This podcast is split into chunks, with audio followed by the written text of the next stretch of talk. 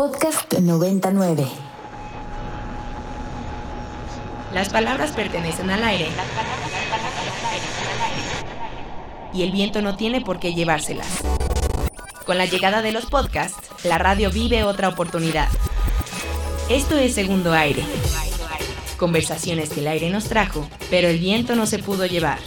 Todos los jueves encuentra un nuevo episodio con lo mejor de la propuesta cultural y musical de Ibero 90.9. Este es El Segundo Aire, un podcast de Ibero 90.9. Mi nombre es Daniel Maldonado y algunas personas me dicen Elvis no Elvis.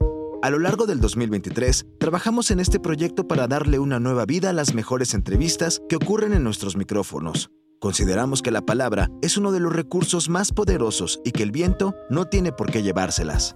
Para este episodio, nos tomamos la libertad de recuperar palabras que no salieron a través de los micrófonos de Ibero 90.9, pero que resuenan en los medios de todo México. Con una trayectoria de más de 50 años, Cristina Pacheco fue una de las grandes periodistas y cronistas del país del siglo XX. Su estilo inconfundible se consolidó en el momento que salió a las calles de la Ciudad de México para encontrarse con muy diversos personajes. Cristina logró poner en el mapa al Canal 11, televisión pública del Instituto Politécnico Nacional. Saludos a nuestros colegas, los burros blancos del Poli. En Aquí nos tocó vivir, Cristina Pacheco nos contó historias que narraban lo maravilloso en lo cotidiano. Colocó en millones de oídos las voces de mecánicos, artesanas, vendedoras ambulantes, choferes, enfermeras y todos aquellos personajes que conforman la vida de una ciudad. Con respeto, empatía y un carisma brutal, Cristina se coló por todos lados para mostrarnos la diversidad y riqueza de México. Segundo aire, dedicado a la ciudad y a las maravillas de la televisión pública. Segundo aire, dedicado a Cristina Pacheco. Inserte aquí el intro del mambo del Politécnico de Damaso Pérez Prado y manténgalo en su cabeza el resto del episodio.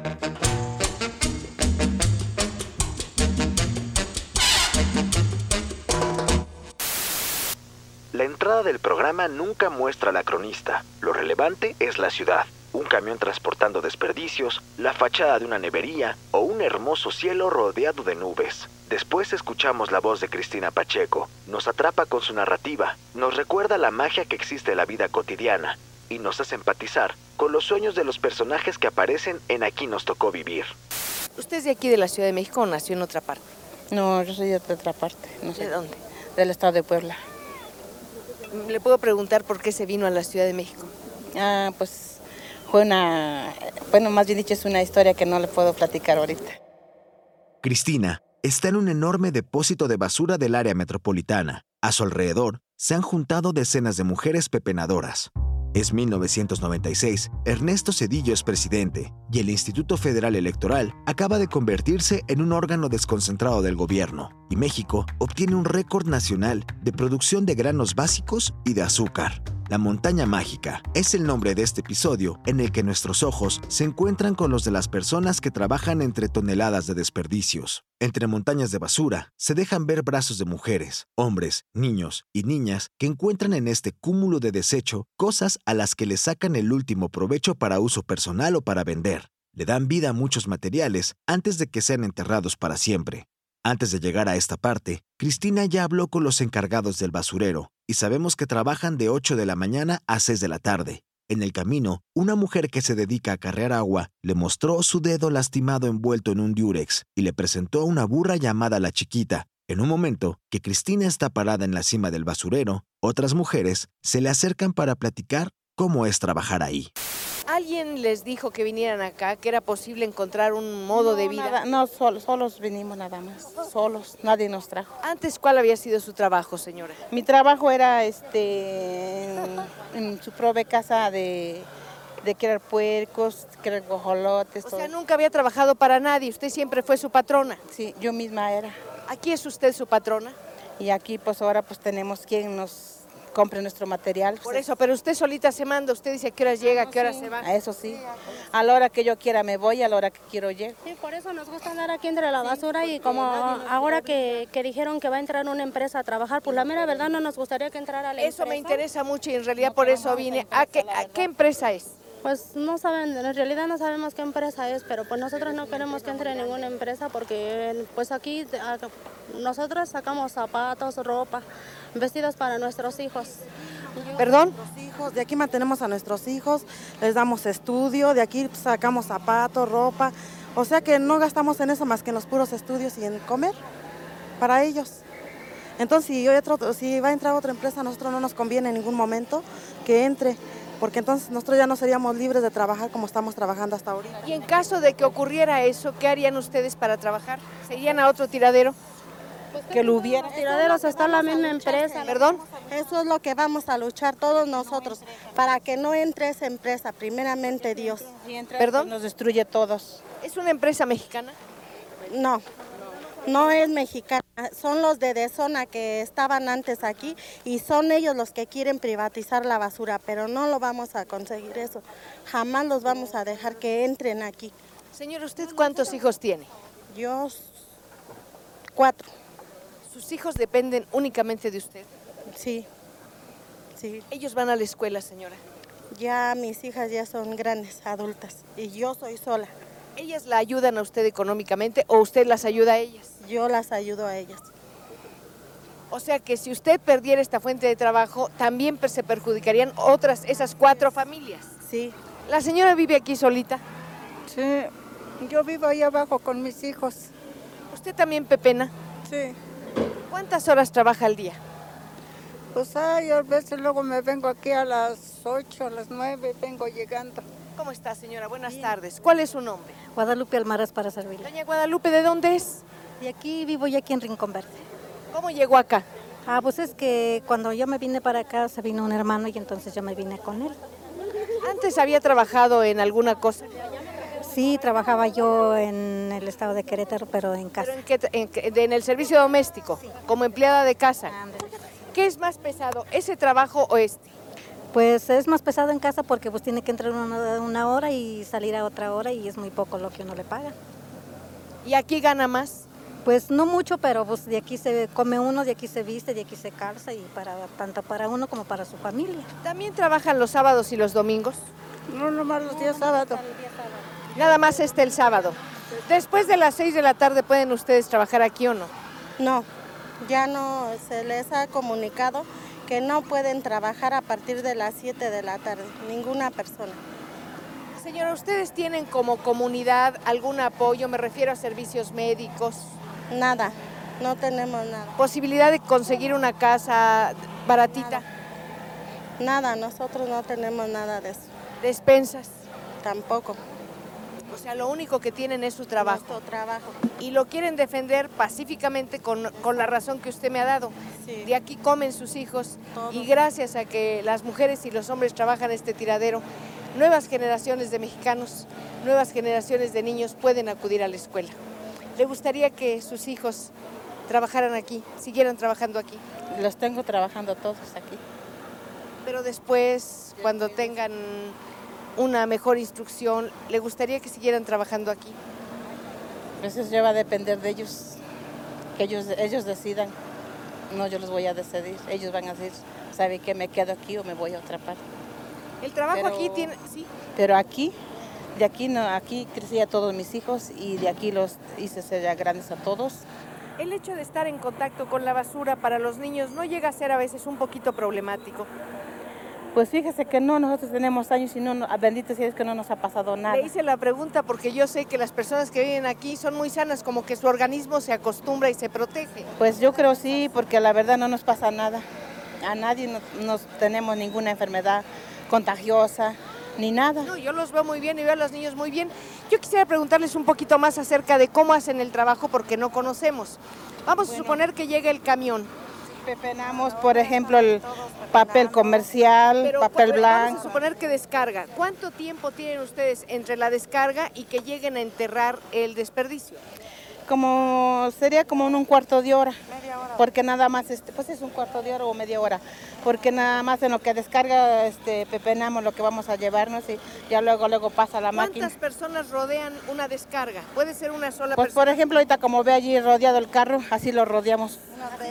O sea, los que puedan, no hay Los control de ninguna especie. No, los que alcanzamos meternos, los que ¿Y no, luego pues qué no. pasa? ¿Inmediatamente llega a la tierra? Llega la máquina y lo echa para abajo y luego pues, le echan tierra, Pero seguimos lo tapan de la máquina. y pa- llega otro carro y volvemos a pepenar y así. aquí hay muchos niños y esas máquinas son pesadas y pueden ser peligrosas para el niño.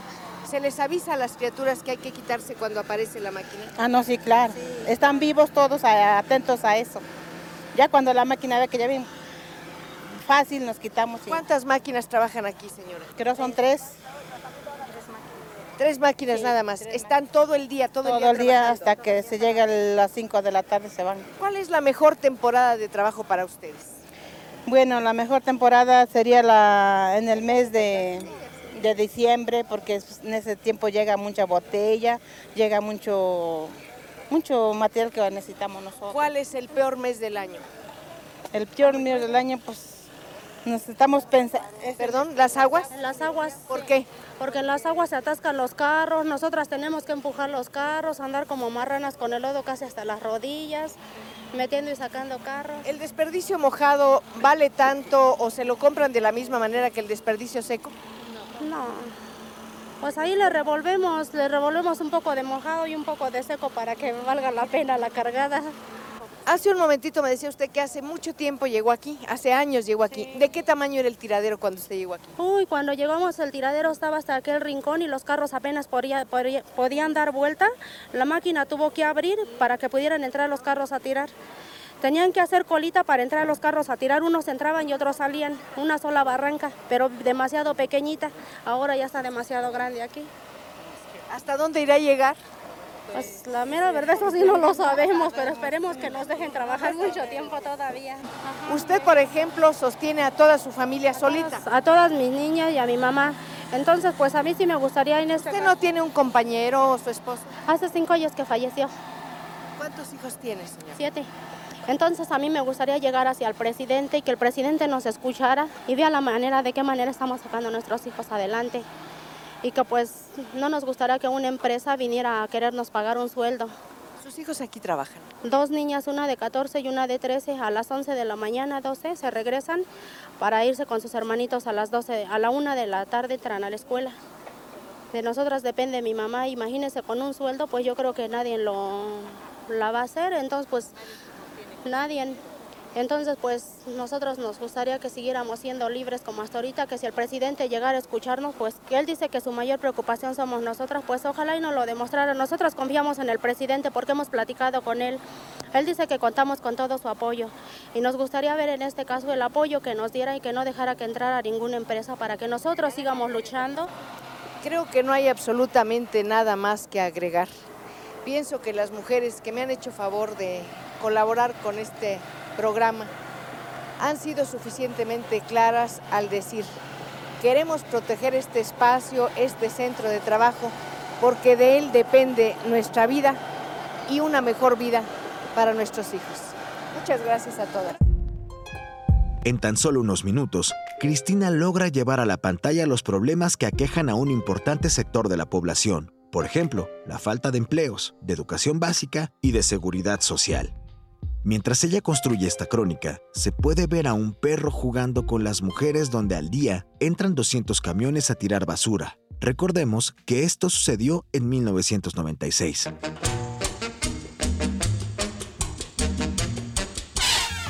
La periodista y cronista siempre se distinguió por tener un carisma desbordado. Su carácter le abrió decenas y decenas de puertas. Contó miles de historias, siempre con cuidado, con objetividad y sin amarillismo.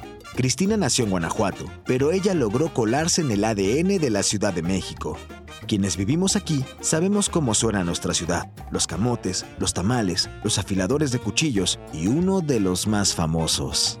Se compra colchones, tambores, refrigeradores, estufas, lavadoras, microondas o algo de fierro viejo que vendan.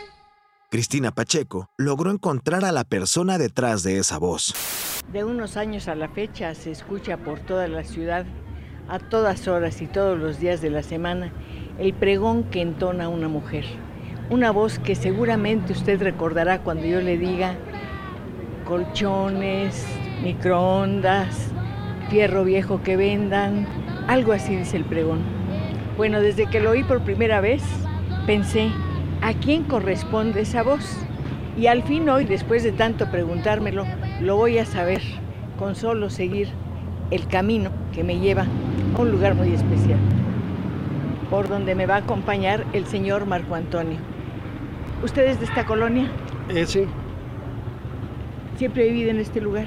No, hace aproximadamente como 20 años apenas. ¿Cómo se llama este callejoncito? Callejón de las Flores. ¿Cuál es su ocupación, don Marco Antonio? Eh, actualmente eh, compro fierro viejo. Él es Marco Antonio, su hija se llama María del Mar, y a estas alturas creo que ya sabemos a qué voz nos referimos. El misterio de una voz, así se llama este episodio del 2013, en el que la escritora platica con la dueña de esta voz que ha recorrido el mundo. Marimar ahí tiene 18 años y una hija del mismo nombre. Se llaman así en honor a la telenovela protagonizada por Thalía en los años 90. Sentada junto a su padre Marco, en su habitación, hablan con Pacheco de cómo lograron hacer esa grabación. ¿Cómo se te ocurrió grabarla? ¿Cómo se me ocurrió grabarla?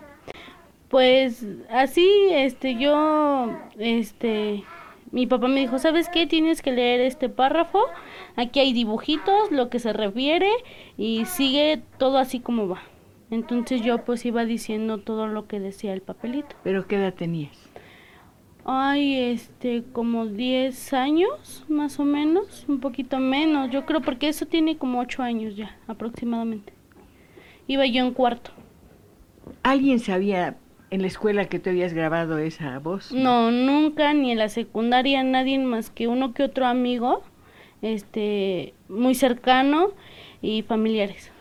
La grabación que escuchamos por toda la ciudad, como dije antes, todos los días y a todas horas, ¿es la original? ¿No la han cambiado en nada?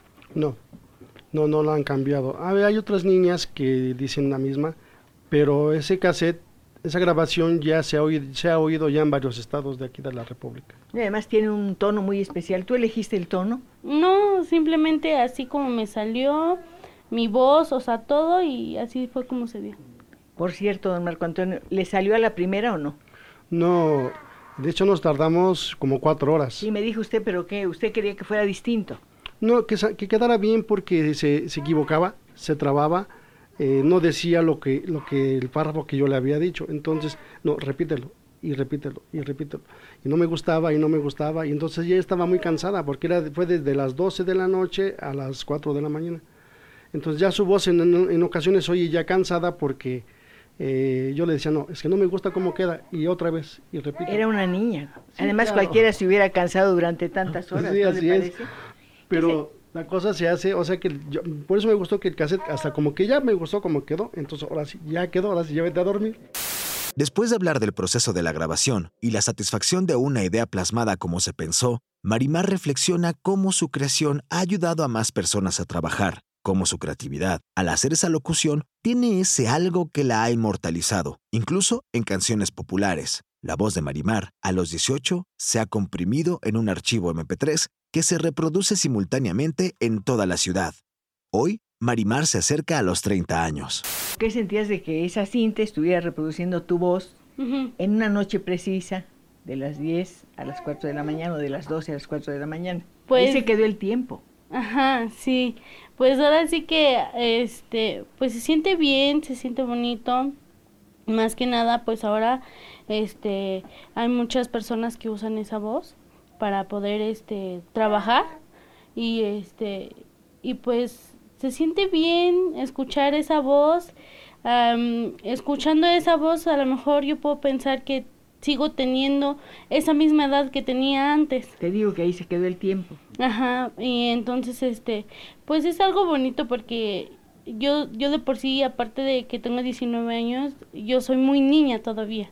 O sea, me, me comporto como niña. Entonces, este, eso es lo que más me gusta, que mi voz se escucha en grabadoras muy pequeña. Entonces eso me gusta porque se escucha bonito, se, se, escucha dulce, se escucha... Es una voz famosa. Porque, aunque no queramos, ya no la aprendimos, la tenemos todo el tiempo de la noche a la mañana. Pues famosa, pues no sé. Bueno, es, un- es una voz, eh, como te dije yo, que todos compartimos, que todos escuchamos. Y es famosa en ese sentido. sí. Se escucha en las colonias ricas, en las pobres, en las regularcitas, cerca de los mercados, cerca de los estacionamientos, por las calles. Sí, por las calles. eh, ya editaron también la, la, la voz. La empezaron a editar a, a varios géneros de música. ¿Qué tipo de música? No sabía. Pues mire, a mí me comentaban mis familiares que, oye Marimar, este, ¿qué crees que tu voz se escuchó este, en, en el internet? Este, como reggaetón, como este rap, como cumbia, como salsa, como de varios géneros, electrónica, de varios géneros. Entonces yo decía, ¿a poco? Entonces, pa- eso cuando me lo decían, pues sentía yo bonito, ¿no? Porque estaban usando pues mi voz para hacer música, ¿no? ¿Y te Entonces- gustaría cantar y hacer música? pues sí, ¿por qué no? Sí, claro. Pero este, pero ahora sí sin abandonar mi, pues, ni el fierro ni, ni, ni mi sueño de restaurancito, ¿no? Sí, sí me gustaría. ¿Dónde quieres poner ese restaurante? Pues mi papá y yo siempre hemos pensado que mm, por la Aragón, ahí mi papá tuvo un restaurante hace muchos años, le fue muy bien, pero como él estaba solo, pues la gente se la amontonaba y como los platillos se, se preparan al momento, o sea, todo está frío, se prepara todo al momento, este, pues se tardaba bastante. Entonces la gente pues luego se aburría y pues se iba. Vamos a suponer que pones ese restaurante. ¿Cómo te gustaría que se llamara? Mar y mar. Por ti y por tu hija. Mm, no. Eh, por mi, por Mar de mi papá, de Marcos, y Marimar de Mar de Marimar. Sería un nombre bonito. sí, bueno, ese nombre ya lo, ya lo habíamos pensado desde muchísimo antes de que mi hija naciera. Entonces, este, pues ahora dijimos, bueno, pues yo creo que el nombre se le va a quedar a ella. No sé si en la puerta al entrar podría sonar justamente esta grabación que ahora escuchamos por todas partes y que solamente tú sabes decir. ¿Me la podrías repetir? Sí, claro, aquí mismo. Sí. Se compran colchones, tambores, refrigeradores, estufas, lavadoras, microondas o algo de fierro viejo que vendan. Hagamos una pausa. Y es que llevo varios días pensando en el trabajo de Cristina Pacheco. A mí me gusta recorrer la ciudad, meterme a cantinas, visitar Chapultepec a las noches, comprar en el centro, hablar con las personas. Admiro los atardeceres de la ciudad, pero me cautivan más los improvisados momentos en que dos desconocidos se conectan, ríen o se apoyan de la nada. Quizá por ello me apasiona su figura en los medios. Crecí en los 90, vi su programa cada vez que algún adulto se detuvo en el Canal 11. Su voz me es cercana, y su pelo, su rostro y su forma de hablar me recuerdan a mi abuela Estela. O mejor dicho, me recuerda a la familia de mi abuela. Es como si Cristina hubiera sido una tía, un familiar lejano para varias generaciones. Voy derecho y no me quito. Ahora estoy buscando entrevistas a Cristina y quiero compartir aquí cómo habla una persona que cree y se apasiona por lo que hace. La conductora está siendo entrevistada en Canal 22 por su novela El corazón de la noche. Pacheco habla de su interés por lo individual dentro de un gran colectivo, de la creatividad que implica cada trabajo, la pasión por contar historias y el valor de creer en lo que se hace. Eso es lo que quiero captar en mis cuentos y en mis artículos y en mis entrevistas, lo individual en la masa. Somos 100 millones de personas, pero nadie plancha o nadie expone los paliacates como la señora de aquí a la vuelta. Es más, nadie tiene una tienda así en ninguna parte del mundo y es una maravilla, ¿no? Claro. Es lo individual lo que me interesa. Yo te voy a decir la verdad, yo lo único que quiero es contar historias. La realidad se cuenta solita. Donde hay una injusticia, no tengo ni siquiera que calificarla, ahí está. Pero no te ha metido, por ejemplo, en problemas, eh, alguna cosa ideológica. Es que hay cosas que en no lo pienso. Medios de trabajo, digamos. Hay un, hay un juego que se llama Voy derecho y no me quito. Tú has jugado Sí, eso, ¿no? Bueno, yo voy derecho y no me quito. Yo voy jugando a la gallo gallina, voy derecho y no me quito porque creo en mi trabajo. Si encontrara un escollo, saltaría el escollo y volvería a buscar mi camino, porque no me interesa otro, porque esto le da sentido a mi vida y le da valor a mi tiempo. El tiempo es lo- el único tesoro que tenemos. Entonces, desperdiciarlo hacer algo, haciendo algo en lo que no crees, con lo que no te comprometes, ay, pues mejor no hagas nada. Ay, no, qué horror. En Instagram vi fragmentos de ella hablando sobre la soledad de las personas. Nos revela que muchas veces aceptan una entrevista con el único motivo de conversar por un rato. ¿Qué significa ser escuchado en medio de la soledad? Aquí nos tocó vivir es un archivo sobre la vida propia de la Ciudad de México, sus fracturas y el caos acumulado. A cuatro semanas del terremoto de 1985, Pacheco entrevista a las costureras que no pueden trabajar ni usar sus máquinas de coser. Los edificios donde trabajaban se han caído o están dañados. Antes de escuchar, quiero que imaginen la escena. Mujeres y niños alrededor. Curiosos por las cámaras, Cristina está parada sobre San Antonio, recargada en un puente. Abajo pasa la avenida del taller y en la parte de atrás vemos un edificio totalmente destruido. Grúas, trabajadores y demás pasan constantemente cargando escombros. Después de ser eh, trabajadora doméstica, ¿qué hizo usted? Pues aquí entré a Maquilas Tabe y me dieron una oportunidad de aprender a la máquina. Yo ya sabía un poco, pero él me dio una oportunidad y, este, y pude aprender a coser. Lo primero que me enseñó a coser fue pantaleta. Después me pasó a otra sección, y era fondo, camisón, este, y ya en general, como él tengo en mi hoja, es en general lo que hacía yo. ¿Cuál es la prenda más difícil de coser? Bueno, era la bata. ¿Por qué es tan difícil si se ve una prenda tan ligera y tan, sí. tan sencilla? Porque hay alguna bata que tiene que ponérsele este encaje plisado, este con o encaje con bordado y ese era el, ese era el problema o hacerle la di- algunas hacerle como en forma de gato, ya ve que hay el eh, entonces era el el- Sabe que a veces uno por más que tenga muchas ganas de trabajar y todo, pues se siente mal o está nerviosa y se equivoca en el trabajo. en ese caso, ¿a usted le pagan las prendas que no salgan No. tan bien o no? no, hay veces no las descontaban. ¿Cuánto le descuenta por una prenda que Bueno, no esté bien cosida? Hace como, de ahorita ya tiene mucho que no me descuentan una prenda, pero cuando yo comencé me la descontaban como de 80, 90 pesos, era, era más barato antes. ¿En cuántas horas dedicaba usted al trabajo cuando era mm, empleada doméstica? Bueno, en- entraba, eh, por ejemplo, de 9 a 12 me iba a hacer el... Regresaba y me iba yo a dejar comer aquí en Manuel Otón, eh, porque mi mamá hacía la comida y ella, pero después pues ya no me alcanzaba el dinero y le tuve que decir que ya no, que, que yo necesitaba pues salir a trabajar. Entonces fue cuando yo empecé a trabajar aquí de ocho y media a, seis y cuarto de la tarde. Mientras usted viene a trabajar, ¿quiénes cuidan a sus hijos? Ellas se quedaban solas. ¿Cómo las deja con la puerta cerrada, con la puerta abierta, con alguna vecina? No, porque tenían que ir a clases y ellas se iban. Solitas transitan por la ciudad, solitas se cuidan, solitas se ayudan. Sí, exactamente, porque estaban muy cerca de aquí. La gente, ¿qué hizo en esa mañana? La gente que transitaba por esa calle. Pues toda la gente corría, corría porque muchas personas pasaban a buscar a sus familias. En fin, muchas... Era una cosa desesperante ver cómo corría la gente, no había transporte. metro, además, El metro se paró. se paró por completo. Y no había transporte porque había mucho tráfico. ¿Usted es casada? Sí. ¿Tiene hijos? Sí. ¿Cuántos tiene? Tengo cuatro. Cuatro hijos. ¿Dónde estaban ellos en el momento en que usted venía a trabajar? Bueno, uno estaba en la casa. Los otros tres niños los había yo pasado a dejar a la secundaria. ¿De qué edades son? Pues tengo un joven de 17 años, una señorita de 15, un niño de 12 y una niña de 11. ¿Usted siempre ha trabajado? Sí. Cuando, por ejemplo, ellos eran pequeñitos y creo que todas hemos compartido, todas las mujeres hemos compartido el problema de los hijos pequeños que se quedan en la casa o encargados en algún lugar cuando nos vamos a trabajar. ¿Qué hacía usted para dejarlos seguros? ¿Los mandaba a, un, a una guardería? ¿Los dejaba en casa de algún familiar?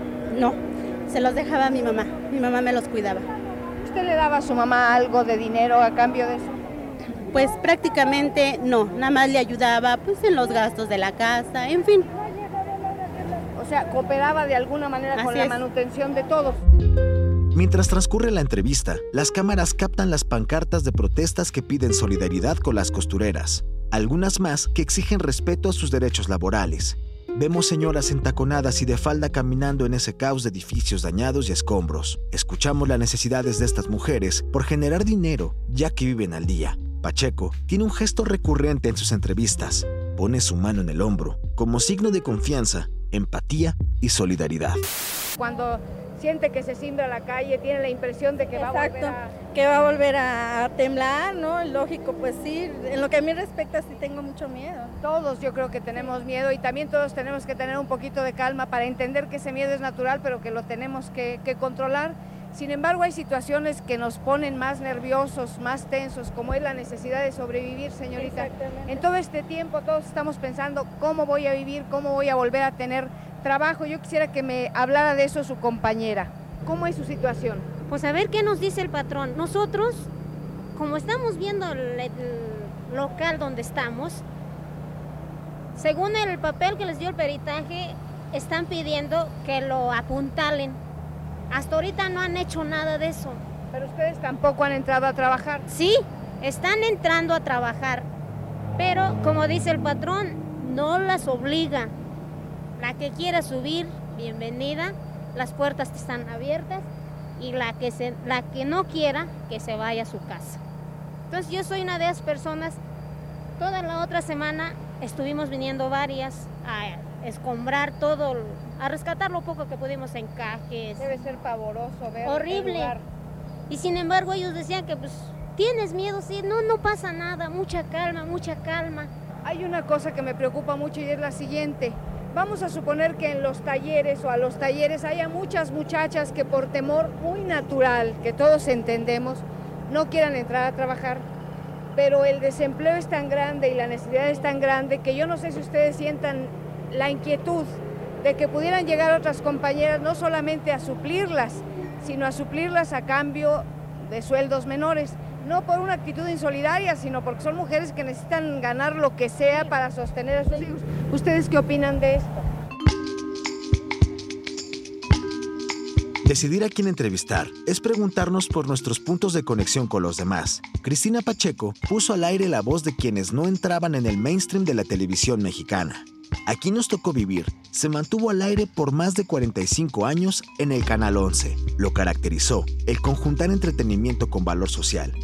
El término del programa se anunció a fines de 2023. La cronista y periodista Cristina Pacheco murió 20 días después, a los 82 años de edad. Aquí nos tocó vivir. La frase y el programa quedarán como un regalo a México, un registro de la inventiva y resiliencia de sus habitantes, del valor del trabajo individual, recordatorio de que cada cabeza del Distrito Federal es un mundo, un mundo con anhelos y sueños, con familias y motivaciones. Cristina Pacheco estudió lengua y literaturas hispánicas en la UNAM, hizo radio, editó la revista de la universidad, Escribió novelas y columnas en La Jornada y otros periódicos, y en los 60 escribió bajo el seudónimo de Juan Ángel Real. Tuvo una hija, Laura Emilia, con el poeta mexicano José Emilio Pacheco. La Ciudad de México es una de las urbes más pobladas del planeta, y dudo que exista una esquina a la que Cristina Pacheco no haya tenido curiosidad de llegar.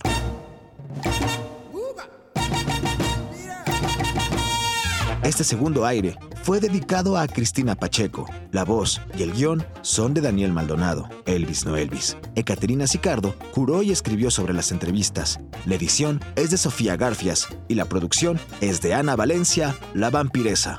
Hasta la próxima. Si te gustó este episodio y te gusta Aquí nos tocó vivir y el trabajo de Cristina Pacheco, compártelo en tus redes, ayúdanos a rankearlo, ya que a más personas les llegue la voz de Cristina Pacheco. Aquí nos tocó vivir. Hasta la próxima.